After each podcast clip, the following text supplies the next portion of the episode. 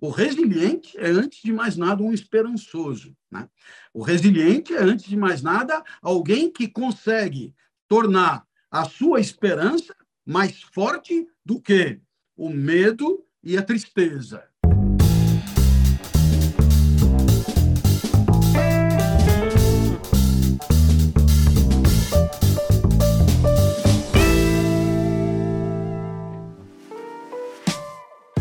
Olá, seja muito bem-vindo, muito bem-vinda ao LecCast, que vai falar sobre resiliência e nós vamos é, tratar deste assunto é, ao, sobre o olhar, é claro, do professor Clóvis de Barros Filho, professor que é palestrante, é escritor, já esteve conosco no Congresso Internacional de Compliance algumas vezes e vai poder falar sobre resiliência é, à luz do, da história de Hércules, né? até por ocasião do curso do professor Clóvis de Barros Filho, que se chama é, Deuses e Heróis, Hércules, justamente para enfrentar esse tema de resiliência. Queria te dar as boas-vindas ao LikeCast, é um prazer ter você conosco aqui hoje. Nossa, o prazer é todo meu. Muito obrigado pelo convite, uma alegria. E estamos às ordens para falar desse tema tão importante, tão atual, tão, tão relevante no mundo do trabalho, que é a questão da resiliência. Né? Então, eu estou às ordens e você comanda o espetáculo. Professor, é, é uma honra tão grande. A nossa comunidade o admira demais. Acredito que sabe disso, né? Quando esteve no Congresso Internacional de Compliance conosco, foi realmente um momento histórico, emblemático para o Congresso, para a LEC. Tivemos juntos também durante a pandemia, em outras oportunidades, isso foi muito legal. É, e, e, eu sempre começo o episódio dizendo que eu estou muito feliz. E as pessoas falam, pô, cara, mas você está sempre feliz? Eu estou realmente muito feliz. E hoje eu estou feliz daquele jeito que eu não queria nem começar o episódio para não ter que terminá-lo, porque essa é, é, o que o professor diz sempre sobre felicidade, né? Felicidade é aquele momento que a gente gostaria que durasse um pouco mais, e realmente esse episódio precisaria durar muito tempo para satisfazer aí a minha alegria, a alegria de todos os profissionais da Alec. Então é, é realmente muito legal. Professor, para a gente começar o episódio, falar de resiliência, eu gostaria muito de ouvir as suas palavras sobre o que é resiliência, para que todos nós aqui estejamos na mesma página e possamos partir desse, desse começo aí. Bem, a, a palavra resiliência ela tem uso em vários campos do conhecimento. E, portanto, o entendimento que temos nós no campo da gestão, no campo das relações humanas, no campo, enfim, das ciências sociais, de resiliência, é um pouco derivado daquilo que é, o pessoal das ciências duras é, chama, é um atributo, a resiliência é um atributo, não é? é de uma unidade de realidade, de uma matéria, né? Você sabe que é, Aristóteles sugeria que o ser, né, antes, antes de mais nada, o ser é, que pode ser abordado de tantos ângulos, né, antes de mais nada, ele é substância. Né? Ele é substância. E a substância é uma união de matéria e forma. Né? E eu acho que é, é, é fundamental partir de Aristóteles para entender a resiliência, né? porque é, a matéria é aquilo do que uma coisa é feito. Né? E é claro que é, quando alguma coisa da realidade é submetida a um golpe, ou seja, tem um encontro é, que, que corrompe né, a, sua, a sua realidade, né? um encontro que que fratura, que fissura, que agride, que macula a sua realidade, né? é evidente que essa realidade continua sendo feita daquilo que é. Ou seja, você pode dar um golpe num pedaço de madeira, você pode machucar muito esse pedaço de madeira, mas ele continua de madeira. Portanto, a resiliência não altera a matéria. Né? A, resi a resiliência altera a forma. Né? Agora, alterar a forma é, de modo tal a, a a permitir, né, quando falamos em resiliência, falamos na possibilidade dessa unidade de real resgatar a forma anterior, primitiva, né? resgatar a forma original é, prévia ao encontro que lhe foi danoso, maculador, destrutivo, corruptor, etc. Então, é, isso significa que qualquer coisa na realidade poderá é, reassumir a sua forma primeira. É claro que, que fique claro, é, é, não há na matéria permanência rigorosa, sempre há trânsito, sempre há mudança. Então, não há que esperar o restabelecimento do status quo anterior ao golpe absolutamente. Isso, isso não existe. Tudo está em trânsito, né? com, com, com golpes destrutores ou não, tudo está em trânsito, tudo está em mudança. Mas é, a resiliência é, pressupõe a capacidade que tem a matéria de reassumir a sua forma original, dado uma certa é, é, dado um certo encontro com o mundo que lhe foi é, desfigurador, deformador. Né? Então, acho que é, é, a partir do momento que você é, tem essa referência como ponto de partida, né? Nós lembramos que para Spinoza todo ser luta por perseverar no próprio ser, né? Portanto, a resiliência é um pouco o modo contemporâneo, né? De denominar aquilo que a filosofia chamava de conatos mesmo, né? uma luta por perseverar no próprio ser. E essa luta por perseverar no próprio ser, ela se dá em função da vida, que é relação com o mundo relação com o mundo pressupõe transformação que o mundo impõe sobre quem vive. Então, é evidente que todos nós lutamos por perseverar no próprio ser, e é claro que isso é, nos, nos dá uma certa é, é, capacidade de resistência a um mundo que nos agride, que nos deforma, que nos destrói, que nos corrompe e, e assim por diante. Então, se você der um golpe, um talho na árvore, né, é, numa planta, ela demonstrará resiliência, claro, até um certo ponto, né, é, de tal maneira que ela se recuperará. É, não será rigorosamente a mesma planta de antes, mas ela se recuperará, ela se regenerará e ela, é, é, é tendo a mesma matéria, ela lutará para resgatar a sua forma original. Pois então, conosco é, estamos no mundo, um mundo potencialmente lesivo, um mundo potencialmente devastador, um mundo que pode nos apequenar, destruir a nossa potência e poderá, eventualmente, agredir a nossa forma primeira.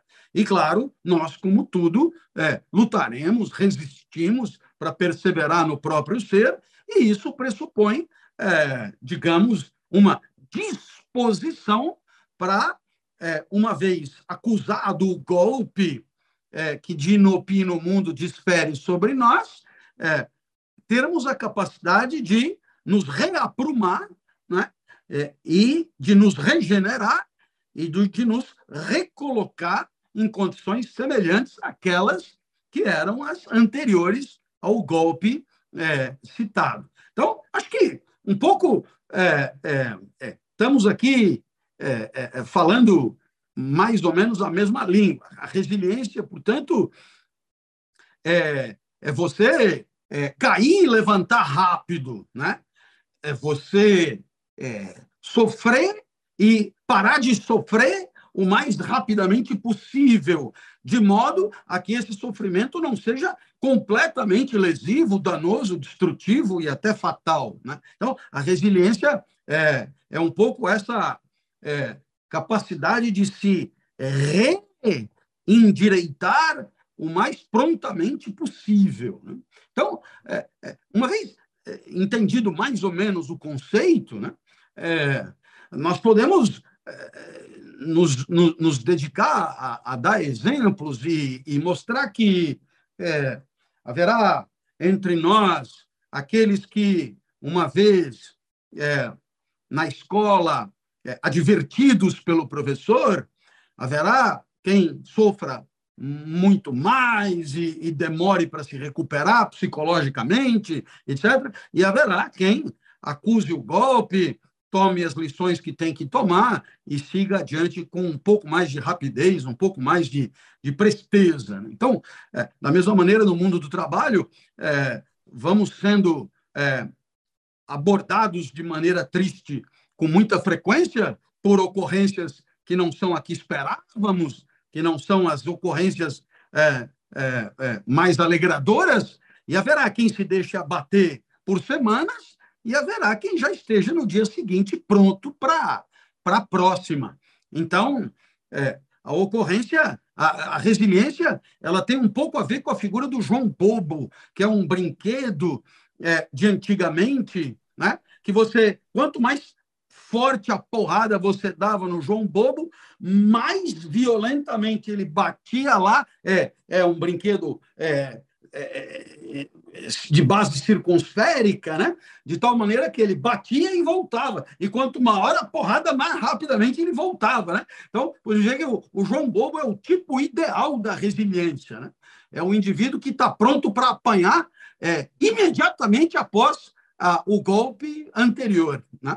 E, e, naturalmente, que esse tema interessa porque no mundo do capital, no mundo do trabalho, no mundo da produção, no mundo do consumo, no mundo, enfim, é, por onde o capital circula, é, é, o que se espera de um colaborador, de um, de um, de um, de um trabalhador que, que, que participa disso tudo, é que ele, uma vez é, submetido a uma pressão, submetido a, um, a uma situação de estresse, a uma situação de de, de agressividade, etc., pois que ele é, acuse, mas se recupere o mais prontamente possível para a próxima. Então, é, é normal que esse assunto interesse ao mundo do capital, ao mundo do trabalho, por quê?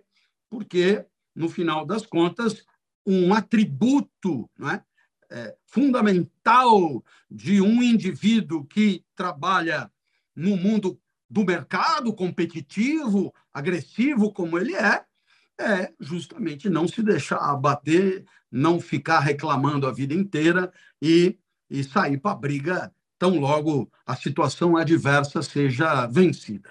Então, acho que, para começar a conversa, era um pouco isso. Tenho a impressão que todo mundo que estava me ouvindo já sabia disso, mas sempre é legal traduzir em palavras para que a gente possa comungar aí da mesma, das mesmas ideias, né?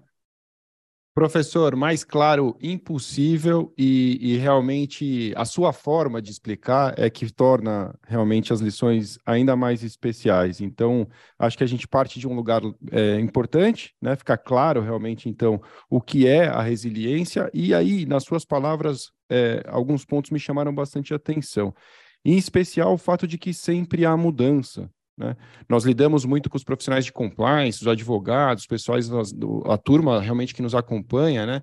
no mercado de trabalho, e aí as suas palavras foram certamente muito dirigidas a ele, e eles lidam com temas difíceis, eles precisam perseverar muitas vezes ali em busca de transformações culturais dentro das organizações, e a resiliência certamente faz parte de uma missão realmente de se manter, de se manter firme e seguir adiante. E aí, quando, quando vem a menção sobre é, haver mudanças após um processo de dor, um processo de dificuldade, de transformação, é que eu gostaria de, de explorar um pouco mais, antes até de entrarmos nas histórias de Hércules, porque é, o que veio à minha cabeça são as lições do livro de Antifrágil, do Nissim Taleb, onde ele vem trazer sistemas que se beneficiam com o caos, se beneficiam de alguma forma, melhoram, não simplesmente restabelece a sua forma anterior, mas que melhoram. E eu lembro até que ele cita como exemplo o sistema imunológico, que de alguma maneira, por passar por uma doença, se torna mais forte a partir disso. É, qual a sua visão sobre essa antifragilidade? Ela de fato é algo além da resiliência ou é resiliência basicamente explicada de uma maneira diferente? Qual a sua visão sobre isso? É, muita gente disse né, que o que não mata engorda, né? que é, o que não mata fortalece, né? o que não mata é, deixa você ainda melhor, etc. E tal. Eu, eu ouço, eu gosto das ideias, eu gosto de ler, eu me encanto, eu acho bacana, mas comigo quase nunca funciona. Né? O que eu quero dizer é o seguinte: eu, eu tenho uma doença autoimune que não me matou, mas não me deixou melhor. não me deixou melhor de jeito nenhum, sabe? Não me deixou melhor em quesito nenhum. E eu vou ficar só com esse exemplo. Eu, eu em matéria de fragilidades de, e, e dificuldades, eu tenho uma lista que não termina. E ninguém vai me convencer que eu fiquei melhor é, enxergando 10% do que eu enxergava antes, sabe? Aí eu dizer, ah, mas outros sentidos desenvolveram. Não desenvolveram nada, não desenvolveram nada. É, é, certamente acontece com outras pessoas. É por isso que eu tomei a cautela de dizer que comigo não funciona. É uma estupidez. sujeito que tem um câncer, né? E, e não morreu do câncer, ele ficou melhor? Não, ele não ficou melhor. O camarada que está fazendo quimioterapia, ele não está melhor do que estava antes. É, infelizmente, não está. E, e, e, sabemos todos disso.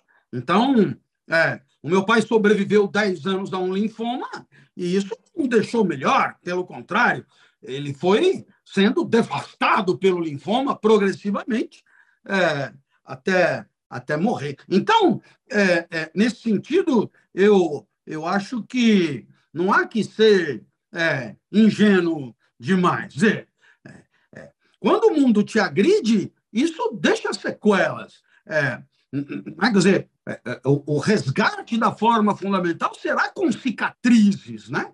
Será com cicatrizes. e, e essas cicatrizes, elas poderão servir de lição para que erros semelhantes não aconteçam, mas são cicatrizes, são cicatrizes, são marcas, são marcas que vamos é, acumulando ao longo da vida e que é, só, só nos tornam melhor na, no entendimento de, de poetas, né? de gente assim muito otimista, de gente muito muito para cima, etc. Mas é, é, não é o meu caso, sou desconfiado mesmo e acho que é, o máximo que dá para fazer é você se levantar e continuar brigando e, e estar pronto para a próxima, porque ela virá. Né? Porque, inclusive, é, vamos parar para pensar. Se essa regra de que a porrada que não te mata né, te deixa melhor, ora, vamos radicalizá-la então. E eu vou te cobrir de porrada sem deixar você morrer a vida inteira e você se tornará a melhor pessoa do mundo. É, enfim, né? É, é, chega a ser grotesco como proposta. Então, eu fico de maneira mais humilde, achando que a resiliência é mesmo um restabelecimento sofrido né, de um golpe. Agora, é, que fique claro, né, a pergunta poderia ser é, Quais as condições né, vitais da resiliência? Né? Bom, eu, eu poderia dizer que uma, uma situação de resiliência, porque ninguém vai falar em resiliência quando o sujeito está no número, no, no lugar mais é, alto do pódio. Né? Ninguém vai falar de resiliência quando o fulano foi pedido em casamento pela Isis Valverde. Não é esse o cenário. A resiliência é quando você apanhou. A resiliência é quando bateram em você, seja simbolicamente, seja fisicamente, seja bom, enfim. Então, no final das contas, qual é o cenário da resiliência? O cenário da resiliência quase sempre é um híbrido entre tristeza e medo. A tristeza é diante do mundo percebido diante de você, né? É, um mundo concreto que você percebe pelos sentidos, e o medo tem como causa um mundo imaginado, suposto, deduzido, inferido, que você acha que pode surgir e que pode ser nefasto. É um mundo imaginado que você não gostaria de, de encontrar, de viver, etc. Então, muitas vezes, o cenário da resiliência é um cenário que tem um pouco de realidade já experimentada e um pouco de medo nem que seja que aquela realidade continue ou piore, etc. Né? Então, a tristeza e o medo, elas costumam andar juntas. Né? O, o, mundo que você percebe te agride e você já começa a pensar em outros mundos que possam continuar aquela agressão. Pois muito bem. Então, é, o que seria a resiliência? Seria um enfrentamento é, é, hercúleo, né? um enfrentamento hercúleo é, desse cenário. Aí você vai dizer, bom, o que, que nós temos na manga para enfrentar o mundo percebido, né? É, nefasto e devastador, e o mundo imaginado nefasto e devastador. Bom, nós não temos um mundo alegre, não temos, já porque já definimos o mundo da resiliência como um mundo negativo, sombrio. Né? Então, a única coisa que nós temos na manga para enfrentar isso é é a é uma imaginação positiva, é a imaginação de um cenário redentor, de um cenário positivo, de um cenário alegrador, de um cenário é, né, que te ponha para cima, que te erga. Né? E, e, é isso que nós chamamos de esperança. Né? A esperança é um afeto. É, a, a, esperança é o contrário do medo, do temor. Né? O temor é quando a potência cai por conta de um mundo imaginado que você não quer viver. A esperança é quando a potência sobe por conta de um mundo que você gostaria de encontrar e que passa pela sua cabeça como possível. Então, o resiliente é, antes de mais nada, um esperançoso. Né? O resiliente é, antes de mais nada, alguém que consegue tornar a sua esperança mais forte do que o medo e a tristeza. Portanto, é, é, o que é. A, anote a fórmula da resiliência. Né? Se eu fosse americano de Harvard, escrevia um livro com esse título. A forma da resiliência é hope, né?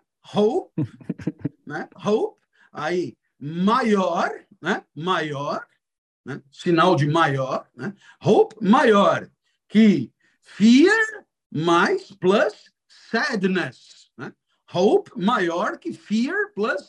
Eu estou dizendo em inglês porque, como estamos nos dirigindo muito para o pessoal do mundo corporativo, é, que costuma respeitar muito é, o que é produzido é, nesse idioma, então vai aí, é, sem ironia nenhuma, mas é, é, levando a sério, a esperança maior ou igual, digamos assim, maior ou igual, para ficar mais chique, né?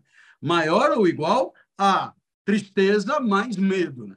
Então, quer dizer, é, é, isso significa o seguinte: quer dizer, eu é, tenho diante de mim um mundo que me agride, ponto. E, e isso é a tristeza.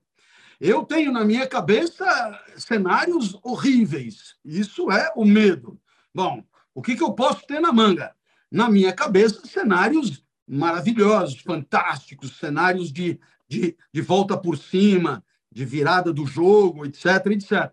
É a única coisa que eu tenho na manga. Então, eu trato de me agarrar a esse cenário imaginado que me sobe a potência a ponto de vencer a tristeza mais o medo.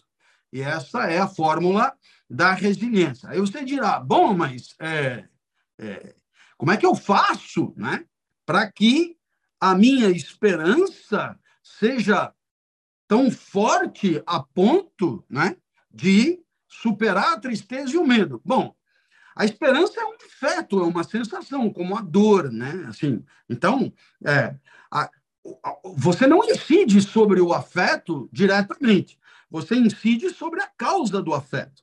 E a causa da esperança é o mundo imaginado que, é, que lhe determina. Quer dizer, é, é, é ou seja, a causa da esperança é a realidade suposta né, e que vai é, determinar esse ganho de potência, que é, que é a esperança, né, que é um afeto. Então, significa o seguinte, que você tem que ter uma, um preparo mental tal né, de, é, de é, digamos, construir, fixar e acreditar nesse mundo imaginado positivo, de modo a que esse mundo imaginado positivo exerça sobre você uma consequência afetiva poderosa, para você se levantar e enfrentar o mundo percebido negativo e os mundos imaginados negativos. Quer dizer, no final das contas, como a imaginação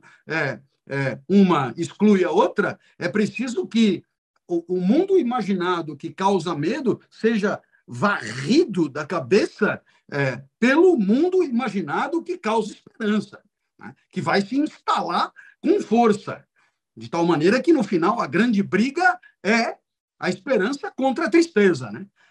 O mundo atual entristece e o mundo imaginado potencializa. E aí o resiliente é aquele que consegue que a sua esperança triunfe sobre a tristeza do mundo encontrado naquele momento. E é, é um pouco é, isso que é, separa, né, é, digamos, essa competência que tem as pessoas para encarar realidades devastadoras. Né? Então, sei lá, eu, eu, eu falo de mim porque é o exemplo que eu conheço melhor. Né? Então, quando eu, ali em torno de 2016, né, eu, eu fui perdendo a, a visão, né? É, bom, isto é uma realidade, ponto, uma realidade percebida, ponto. Não é, não é uma quimera. Ah, e se eu ficasse cego? Não, não, não. É uma realidade. Bom, aí então é, essa realidade ela produz um afeto de tristeza, de abatimento, de devastação, de coisa. Então, é, esse é o, esse é o cenário primário, digamos assim.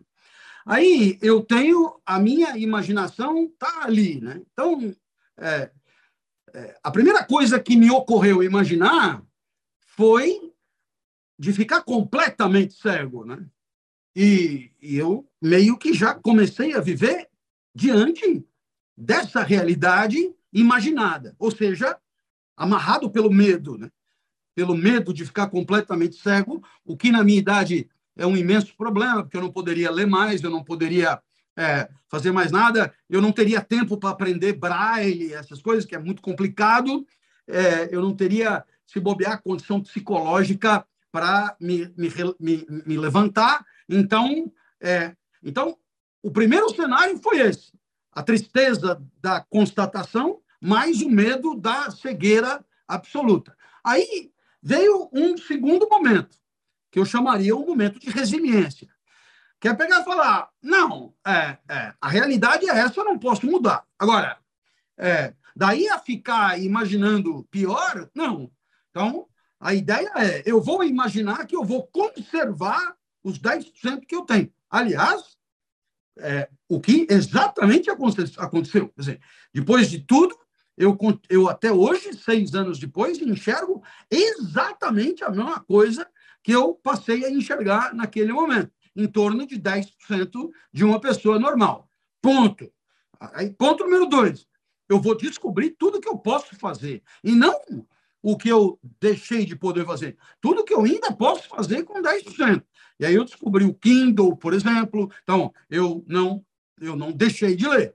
É, nem tudo está no Kindle, mas o Kindle tem zilhões de coisas que eu posso ler. Maravilha, show de bola. Ah, eu não posso, eu não enxergo a bola na televisão. Eu não enxergo a bola. Eu adoro futebol, eu não enxergo a bola. Aí pensei, para um torcedor de São Paulo, não é uma má ideia não enxergar a bola, porque porque as dificuldades é, são grandes do time, não é um momento de Tele Santana, nem de Murici, nem de nada. Então, não enxergar a bola pode ser uma boa. E depois o rádio é muito legal, sempre ouvi rádio com meu pai, vamos resgatar o rádio, papapá, lá. E assim foi. Eu substituía momentos de temor por momentos de esperança. Ou seja, conteúdos de consciência, chamados de positivos, e que poderiam ainda permitir uma vida muito digna, muito boa, muito, muito auspiciosa. E palestra? Porra, se eu tivesse ficado gago, se eu tivesse ficado mudo, eh, nossa, teria sido muito pior. Né? Então, eu vou lá dar palestra, é verdade, eu não enxergo o auditório, né? eu não enxergo o auditório, eu não enxergo a fisionomia das pessoas, mas não importa, eu consigo falar e, e, e saio para briga e, e não tem dado errado, não. Né? Então, é, é, é, então, ora, a partir daí, a resiliência foi a vitória da esperança sobre a tristeza. E, eu acho que todo mundo tem na sua trajetória uma história semelhante, né? De você sair para a briga. É, por quê? Porque não tem outra, velho. Não, não, não tem outra saída, né? Quer dizer, é, que, que eu vou fazer? Deitar, virar uma uva passa, né? Apodrecer, me entregar? É, é, aí, aí é preferível não continuar completamente, né? Então, nesse sentido, é, acho que a resiliência ela tem muito a ver com essa capacidade que você tem de, de, de, de, de cogitar sobre coisas é, que são integrantes de uma vida positiva, muito mais do que simplesmente constatar aquilo que você perdeu. E, e, e, e, eu acho que esse exemplo é o, é o melhor exemplo que eu consigo dar para os nossos ouvintes. É verdade, é, professor. É um exemplo realmente muito inspirador mesmo, porque imagino que o desafio seja grande e, e aí o que me vem à cabeça com um desafio tão grande é de fato trazer para o nosso assunto aqui, que seria falar disso à luz de Hércules, porque afinal de contas, pelo que me recordo, e aí peço desculpa se eu falar alguma bobagem, não sou especialista no assunto, mas Hércules também começa a sua história em uma tragédia, se não me engano, matando os filhos ou algo do tipo, né, antes de iniciar os seus 12 trabalhos. E aí ia te perguntar como que Hércules é, conseguiu, né, ou, ou, buscou a vitória é, para enfrentar realmente, né, é, o medo e a tristeza, né? Como que ele buscou e encontrou esperança na história de Hércules para superar o medo e a tristeza? Bom, uh, Hércules né, o famoso Heracles, né, Heracles, Hércules, ele era filho de Zeus. Não, certo?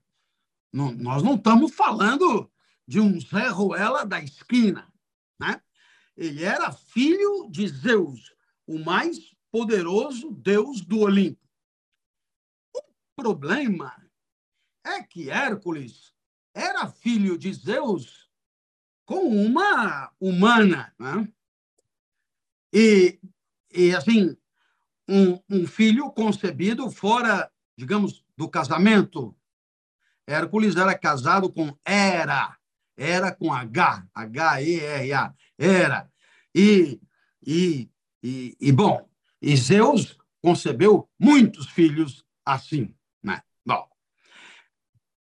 O problema é que era aguentou uma, era aguentou duas, era aguentou três, era aguentou quatro, era era era super, super, super adornada em chifres, né? Porque Zeus não resistia aos encantos de uma humana. E como Zeus era Zeus, ele fazia acontecer assim. Primeiro que ele assumia a forma do que ele quisesse, ele, entendeu? Então, Zeus não tinha resistência para Zeus. Né? E ele adorava o charme de uma humana, porque humanas dançavam funk, humanas, é, é, humanas são humanas, as deusas, sei lá, devem ser mais enquadradas, sei lá. O certo é que Hera aguentou tudo. Quando foi na vez de Hércules, Hera disse: não, agora chega. Agora chega. Então, ela dedicou, dedicou o seu tempo a perseguir Hércules. Então, esse dado é um dado fundamental da história de Hércules e raramente citado. Quer dizer, tudo que Hércules teve que enfrentar, ele teve que enfrentar porque ela decidiu complicar a vida dele. Mas complicar mesmo a ponto de mexer na sua consciência, a ponto de levá-lo à loucura, a ponto de fazê-lo matar seus filhos, como você bem bem destacou, né? Aí, bom, é, depois, mas, mas não, não foi só os filhos. Hércules matou o seu professor também.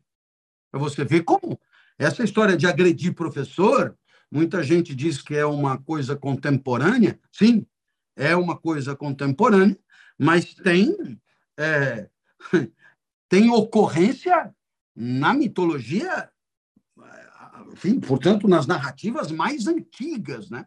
E Hércules, ele, ele era tomado por um, por um estado de alma de tal maneira perturbado, e ele era portador de uma força tão descomunal, que essas duas coisas reunidas faziam com que ele fizesse autênticas barbaridades, e quando ele caía em si, ele ele sofria demais.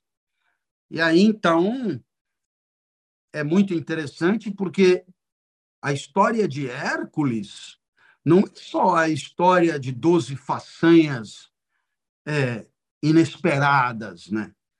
Todas as, todas as façanhas era tinha certeza que Hércules não ia conseguir. Portanto, Hércules venceu era doze vezes, né? E era é deusa, a mulher de Zeus. Então, para você ver a complicação da coisa, né? Mas Hércules ele passa ao longo da, da, da, da sua história né, por um processo é, de autoanálise, né, de observação do que acontece com ele, de percepção da causa do seu destempero, do seu é, da sua perturbação, né? E ele vai não só vencendo adversários exteriores a ele, como é, serpentes de, de, de, de, inúmeras cabeças, que você decepa a cabeça, regenera na mesma hora. Ah, tá aí um exemplo de resiliência, não é só de Hércules, né? A serpente também, né? Você corta a cabeça da serpente nasce de novo, né? Vamos dizer, não, não é só é, a vitória sobre inimigos que lhe são exteriores, mas é também a vitória sobre os próprios monstros, é? a vitória sobre os próprios fantasmas, a vitória sobre os próprios medos, a vitória sobre tudo aquilo que ele viveu e que o atormentava poderosamente. Então, é, nós poderíamos dizer que é, haverá quem interprete isso dessa forma, né? É, os doze trabalhos de Hércules nada mais são do que uma apresentação alegórica, simbólica, né? É, quase hollywoodiana, de um problema terapêutico, psiquiátrico, interior a si mesmo, que ele teve que enfrentar e ele o fez com, com grande sabedoria.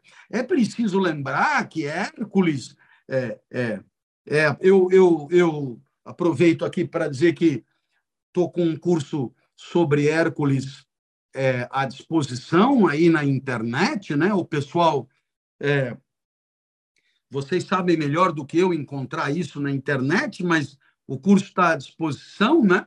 É... Professor, desculpa te ah. interromper, vou deixar aqui o link para todos possam encontrar o curso e também um cupom de desconto que nós vamos lançar isso, aqui em conjunto. Isso, Pode deixar isso, comigo.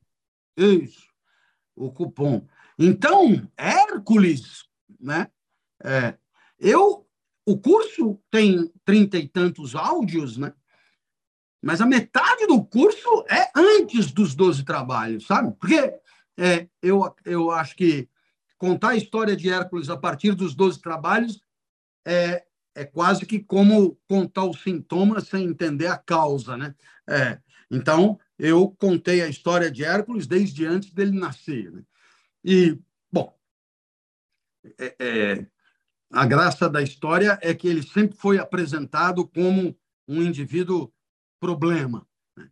E, e, bom, ele também, é, como todo mundo, né, é vítima de uma identidade é, é, que é, um, que é uma construção social, né?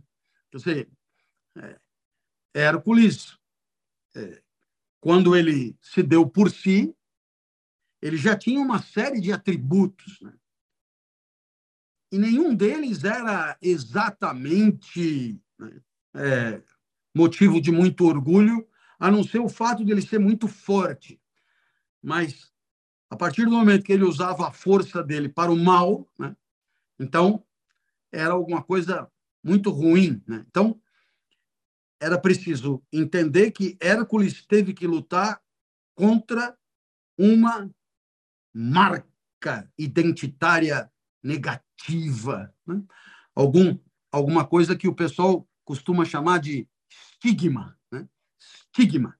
Hércules era estigmatizado né? e, e isso também dificultou imensamente o seu o seu percurso. Né?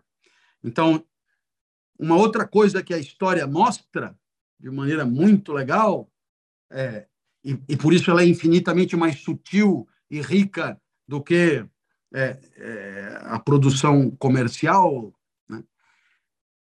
é que essa evolução ela não foi uma evolução linear assim né? e, e apoteótica. Não, não, não, ele melhorava um pouco, piorava na sequência, melhorava outro pouco, piorava na sequência, recaía, revoltava, recoisava, é, errava de novo, etc. Ou seja, é, é muito mais parecido com o que acontece conosco do que com o que acontece é, num filme aí de consumo fácil, né?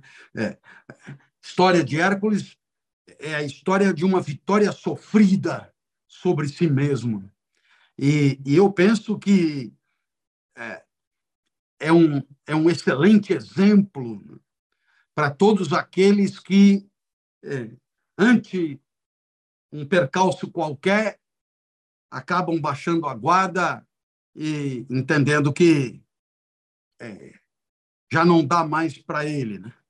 Então, é, eu penso que, é, por se tratar de um clássico do pensamento ocidental, por se tratar de, um, de, uma, de uma narrativa que atravessa os séculos, por se tratar de alguma coisa que faz parte do nosso jeito de pensar. Né?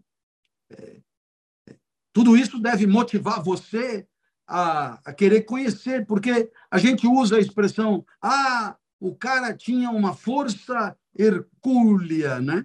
O camarada tinha uma... Mas, assim, é, no final das contas, né? Quer dizer, se Hércules levantava uma vaca com uma mão só, ou um Fusca, ou um caminhão, é o menos importante da história. Né? É muito mais importante a resiliência de Hércules do que a força de Hércules. A força ela é simbólica. Né? É, no final das contas, o que importa é, é você está diante de problemas o tempo inteiro, que é o que acontece conosco, que é o que acontece conosco. Né? No final, é a nossa história, a história de Hércules, né? e, e problemas que uns são mais fáceis de resolver e outros são problemas do tamanho do Everest, né? E aí, claro, está que é, sempre existe a possibilidade de, de acreditar nas próprias chances. Né? Eu sempre digo que é, existe paralelo à ideia de resiliência, né? a ideia de autoconfiança. É, final das contas, a autoconfiança é, eu diria, a componente cognitiva da resiliência. Né? A autoconfiança é uma certeza que você tem sobre si mesmo. É uma certeza que você tem sobre a própria capacidade. É uma certeza que você tem sobre os próprios atributos. A autoconfiança, portanto, pressupõe um conhecimento sobre si mesmo. Mas toda autoconfiança, ela depende de um empurrão, né? de, um, de uma ajuda, de alguém que, que, que, que de fora nos convence de que somos capazes. Né? E, esse foi mais um problema para Hércules, né? Porque no final das contas, né, Hércules acabou matando as pessoas que o amavam, né? E é, é, ele não teve assim com muita clareza, né, alguém que desse o empurrão assim, né? Eu costumo dizer para que ele finalmente andasse de bicicleta sem as rodinhas, né? Desse aquele empurrão para que ele começasse a andar, né? Não, é, o pai dele achava que o irmão dele sim era muito bom, muito inteligente, muito não sei o quê, e que ele era um brutamonte idiota. Né? E, e, finalmente, o professor que estava conseguindo ensiná-lo alguma coisa, ele matou. Né? Então, é, Hércules careceu desse empurrão né? que, com clareza, nos põe a explorar no talo as nossas capacidades, né? Então, Hércules teve que conseguir isso por conta própria. Né? Ele foi ganhando autoconfiança na medida que ele foi vencendo seus medos. Ele não contou com ninguém para dizer, não, vai que você é capaz. Né? É, não, quando eu digo ninguém, eu quero dizer ninguém de relevante na trama, né? ninguém que, que realmente participasse né? daquela aventura. Né? Então, de novo, nós temos aí um exemplo fantástico dessa história que pode nos ajudar demais. Professor, é, eu, eu, me lembro que ao longo da história, em alguns momentos, ele, nos momentos difíceis, talvez nos momentos de dúvida, ele recorre até ao oráculo de Delfos para pedir um, uma orientação do rumo a seguir, né?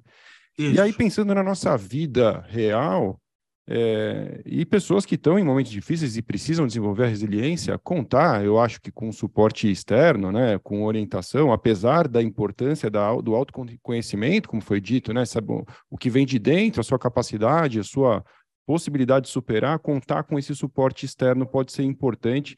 E aí queria é, explorar um pouco mais isso. Como a pessoa pode desenvolver é, sozinha e também com suporte, esta resiliência para continuar adiante, para seguir em frente? Ah, eu penso que é, uma, uma, uma condição importantíssima né, é, é ir tendo sobre si certezas de, de desempenho, né? para dizer as coisas mais claramente. Né? Quer dizer, é, é você. É, claro, cada um no seu nível, né? mas ter certeza de que, dada uma certa dificuldade, a minha experiência anterior me permite inferir que eu posso vencer esse problema. Né? E, eventualmente, até um problema um tiquinho mais elevado, mais complexo, mais difícil. E uma vez vencido esse problema um tiquinho mais difícil, a minha experiência anterior já me lança para um novo degrau, um novo andar, um novo patamar de complexidade. Então, poderia dar um, um, um exemplo. É, em algum momento eu comecei a dar aula na universidade, lá na década de 80, e as primeiras aulas foram, assim, atravessadas por muita angústia. Né? Que eu precisava, assim, de alguém que dissesse: não, é isso mesmo, e eu precisava disso muito rápido, né? porque eu tinha uma imensa dúvida sobre a pertinência do que eu estava fazendo. E a coisa foi indo de tal maneira que é, eu comecei a perceber que estava ok. Né? Então, salas de 30, 40 alunos, dentro de um contexto docente convencional, dentro de uma disciplina cujo teor eu domino, eu me viro com razoável competência. Mas aí, é, surgem novos desafios, eventualmente um auditório mais exigente. E mais tarde, é um, um trabalho a ser realizado fora da universidade, né? como, por exemplo, o trabalho de uma palestra ou de um curso fora da universidade, com outro tipo de relação com os alunos ou com os, os ouvintes, né? sem aquele controle que o professor ainda consegue exercer. Né? É, é. E aí, claro, novos desafios vão aparecendo, mas eles vão aparecendo e, de alguma maneira, eles vão sendo enfrentados em função é, das vitórias do passado. E eu acho que é, existe alguma coisa muito importante a considerar aqui, que eu gostaria que me entendessem. Em primeiro lugar, a alegria do passado não garante a alegria do presente. Portanto, a vitória do passado não garante a vitória do presente, porque é, o desafio do presente é inédito por definição. Por definição, ele é inédito. Né? Por definição, ele é, ele é, ele poderá ser pouco diferente em relação ao passado, mas ele, ele, ele por definição, ele é singular. Né? Então, é, é na vida, nada permanece absolutamente. Né? Então, nesse sentido, é, eu diria, um, você ter a certeza de que o sucesso do passado não é garantidor do sucesso do presente. Um. E dois, pode parecer paradoxal, mas não é. E dois, o sucesso do passado que dá confiança para vencer o presente, o que é completamente diferente. Quer dizer, é mais ou menos assim: eu sei que eu posso vencer, mas essa vitória não está garantida, essa vitória será difícil, essa vitória será complexa, mas está dentro da minha competência é, obrar para triunfar. Então, a partir daí, eu vou e encaro o problema como se fosse a batalha da vida, o que é completamente diferente de entrar numa dividida com a certeza da vitória. Né? Então, é, a, relação com o passado é uma relação que nos dá, primeiro, certeza da nossa competência, dois, certeza de que a vitória do presente não está garantida. Pode parecer paradoxal, mas não é. São complementares. Vamos dizer, é, é, mas aquela coisa. É, é, eu já participei de, de, de muitas entrevistas de podcast, mas essa aqui é inédita. Essa aqui é inédita. Como, tanto é inédita que tivemos problemas técnicos e piriri, blá, blá, muito bem. Tanto é inédita que, é, aparentemente, você está aí é, com frio e eu estou aqui suando e falando, tanto é inédita que é, nunca conversamos nesse cenário, tanto é inédita que nunca falei sobre resiliência, tanto é inédita que nunca falei sobre Hércules num contexto de resiliência, tanto é inédita, isso é inédito. Então, quer dizer, o passado, ele me dá condições de saber que eu posso, como aconteceu em outros momentos, eu posso me sair razoavelmente bem numa entrevista de podcast. Ponto. Agora, ponto número dois as vitórias do passado não asseguram a vitória hoje, como o problema técnico do senhor, e como, e como dizer, é, eu preciso, sim, entrar para ganhar, tanto quanto o fiz as outras vezes, para que isso possa dar certo. Então, a relação com o passado, ela é de duplo respeito. Um respeito por indicar do quanto você é capaz e um respeito por assegurar que o presente, sendo inédito, nunca está completamente patrocinado e assegurado e garantido pelas vitórias do passado. Uma coisa que me ocorre é, uma, é um alinhamento de expectativa. Será que seria razoável dizer isso? Porque na medida em que é, o sucesso do passado ele me dá é, a confiança, mas não é garantidor do sucesso do presente, é, no fundo eu preciso alinhar as minhas expectativas sobre as minhas capacidades e o tamanho dos desafios. Isso é razoável dizer? Razoabilíssimo, razoabilíssimo. Né? O primeiro a dizer isso foi Maquiavel. Parte da sabedoria é saber se dar, se dar metas que não sejam nem frouxas demais, nem tensas demais. Ou seja, a meta precisa ser desafiadora, mas não pode ser impossível. Eu não posso vincular a minha felicidade a ser presidente dos Estados Unidos, é, porque eu, eu não serei. Então, se eu vincular a minha felicidade a isso, eu vou morrer na frustração. Agora, por outro lado, eu também não posso dizer o seguinte: olha, é, eu tenho como meta, entendeu? É, conseguir dar 20 minutos de aula sobre ética.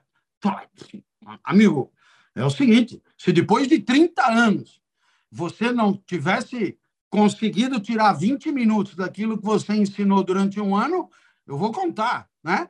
É, pede a Deus que o mate e o diabo que o carregue, não é?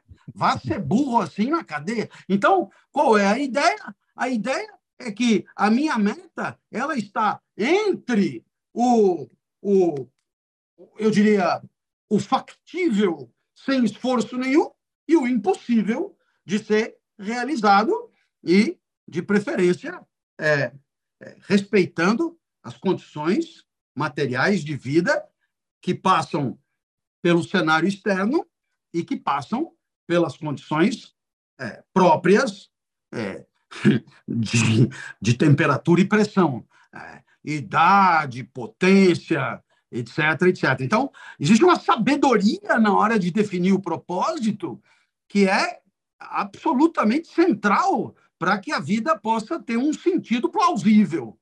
E isso eu acho muito bacana de ser considerado. É, professor, enquanto isso, a gente tem uma tradição aqui no LecCast que é deixar uma dica de leitura para a audiência que quer se aprofundar, algo que, que possa buscar mais informações sobre o tema da nossa discussão. Você tem ah, algo pensado? Ah, ah, eu acho que tem tanta coisa bonita, mas eu, eu recomendaria um livrinho chamado A Felicidade Desesperadamente, que, cujo título deveria ser Desesperançadamente, né? do Sponville, da Martins Fontes, depois da Objetivo Aprender a Viver, do Luc Ferry, acho fantástico. Depois é, é, é, tem um, um, um, livro que eu acho absolutamente sensacional, que é Ética para o Meu Filho, é, do Fernando Salater, S-A-V-A-T-E-R, Ética para o Meu Filho. Né? Depois, eu, eu sugeriria a leitura de, de um livro publicado pela Citadel não faz muito tempo, 24 horas sem queixar-se. 24 horas sem queixar-se. E, finalmente, você poderia ler o livro a Epaminondas, o Gato Explicador. mas esse Epaminondas, o gato explicador, ele é, é de Barros Filho, vírgula C. Ponto. Tem um outro também legal de ler, que é A Felicidade é Inútil, também pela Citadel, Barros Filho, vírgula C. Ponto. O, o gato, ele é ousado, né? Esse gato, eu pelo que conta aí, ó, quem já leu sabe que o gato se dá o direito de de se posicionar de algumas maneiras bastante ousadas, não? Epaminondas. É, é, é enfim, é, o gato,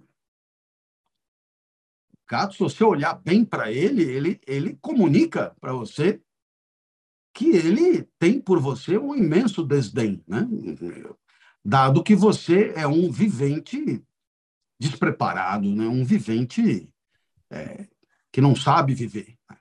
Então, a, a certeza que o gato tem é que ele é um vivente que sabe viver e o humano é um vivente despreparado. E é por isso que a espécie felina ela sobreviverá à espécie humana. Muito bom. Professor, para E o fato encerrar... de você rir dá Diga. razão ao gato. Porque... Sem dúvida, sem dúvida. Inclusive porque eu tenho uma gata aqui que me olha com esse desdém de quem tem a certeza de que eu sou um absoluto imprestável. Na verdade, o máximo locatário da residência dela. Isso, eu acho que isso, é esse é, é o pensamento quando ela olha para mim, eu tenho certeza que é isso que passa pela cabeça dela. Não tenho a menor Sim. dúvida.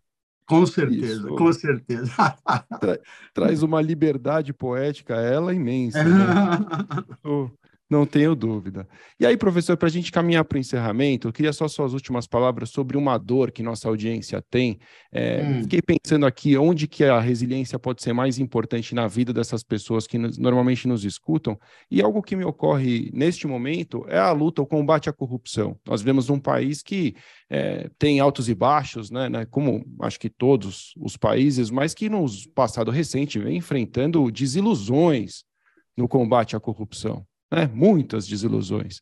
Então, uma mensagem que possa trazer esperança para superar aí os, os medos e as tristezas no combate à corrupção, para um profissional que tem isso como uma das suas metas, né? além de, claro, lutar pela ética, lutar pela é, uma convivência melhor entre as pessoas dentro de uma determinada organização, é, e, enfim, entre tantas outras missões, como é, preservar a diversidade, a inclusão das pessoas, mas essencialmente tem essa luta, o combate à corrupção é, no seu papel. O que, que pode ser dito? É, é, o que pode ser dito, eu acho que pode ser dito de maneira muito delicada, da seguinte maneira. É, se você parar para pensar as palavras que começam com co, coabitação, você sempre pensa em duas pessoas morando juntas ou mais, né? Duas ou mais, né? Mas nunca uma, senão tem colaboração, que é labor com mais de um. Tem cooperação, que é operação com mais de um.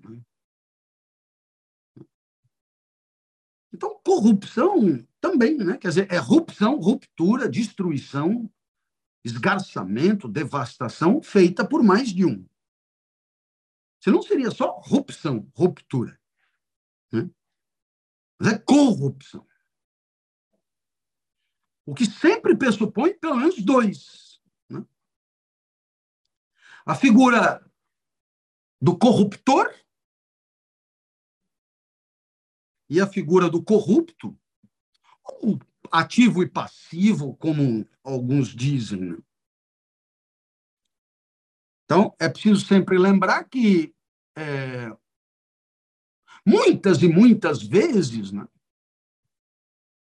a questão da corrupção é tratada como um elemento exterior a quem analisa, sabe?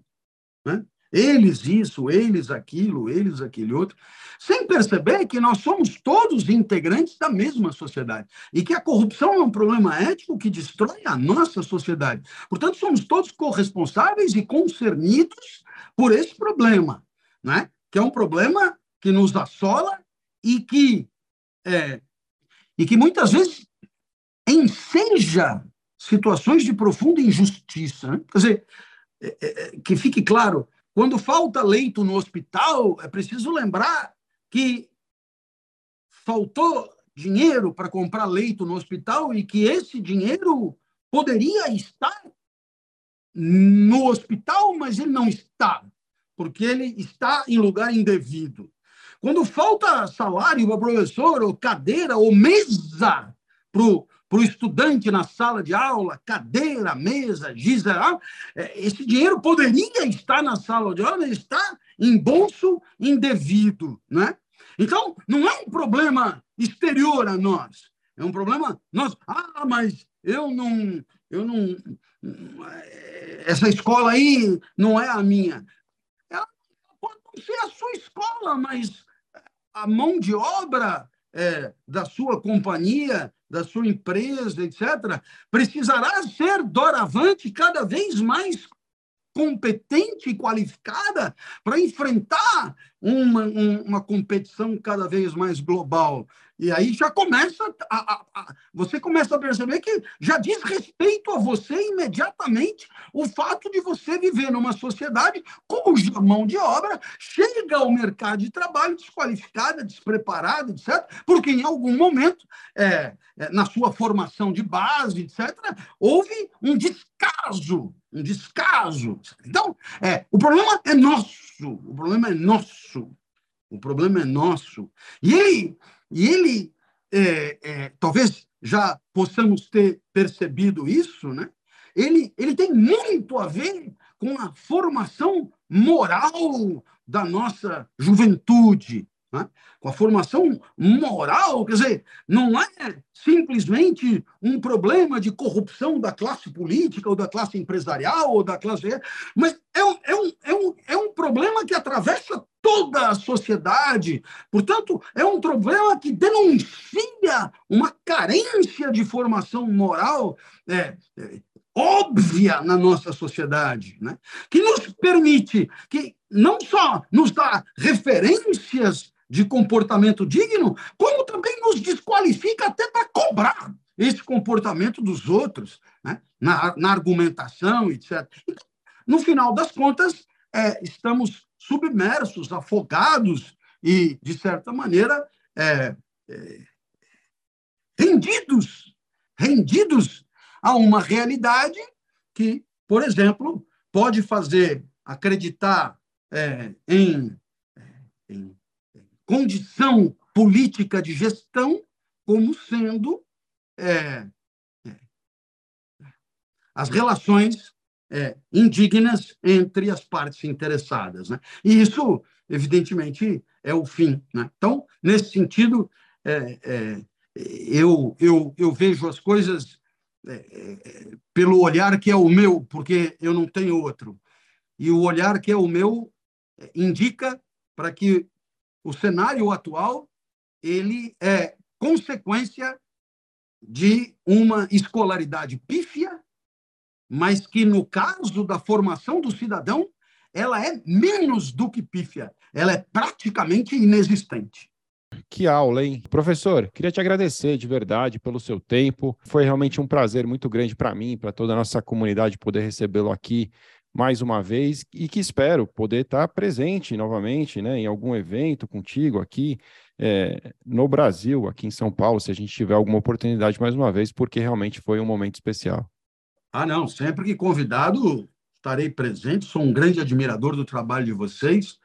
Conheço o Alec desde o do seu surgimento, sou um grande admirador e torço para que o trabalho de vocês seja frutífero e auspicioso. Estamos aqui sempre às ordens para colaborar. Obrigado, professor. A recíproca ela é verdadeira e se você que está nos ouvindo, assistindo aí da, nosso, da nossa comunidade na LEC tiver interesse em saber mais sobre as atividades desenvolvidas pelo professor Clóvis de Barros Filho, Espaço Ética está aí para te ajudar com mais informações sobre cursos, palestras e tudo mais. Aliás, mais uma vez, dizendo aqui, o curso é, do professor está com desconto para nossa comunidade. Eu vou até aqui resgatar o link mais uma vez e eu vou compartilhar com você que nos acompanhou até aqui para que você encontre todos os detalhes sobre ele. É o curso Deuses e Heróis Hércules. E assim eu me despeço, agradecendo a todos pela presença. Foi um prazer bater esse papo contigo por aqui. Se você quiser saber mais sobre compliance e se você quiser estar conosco presencialmente, visite o Congresso de Compliance, que acontece agora em junho, nos dias 20 e 21 e 22 em São Paulo. Acesse congressodecompliance.com.br e você terá mais informações sobre isso. Obrigado e um abraço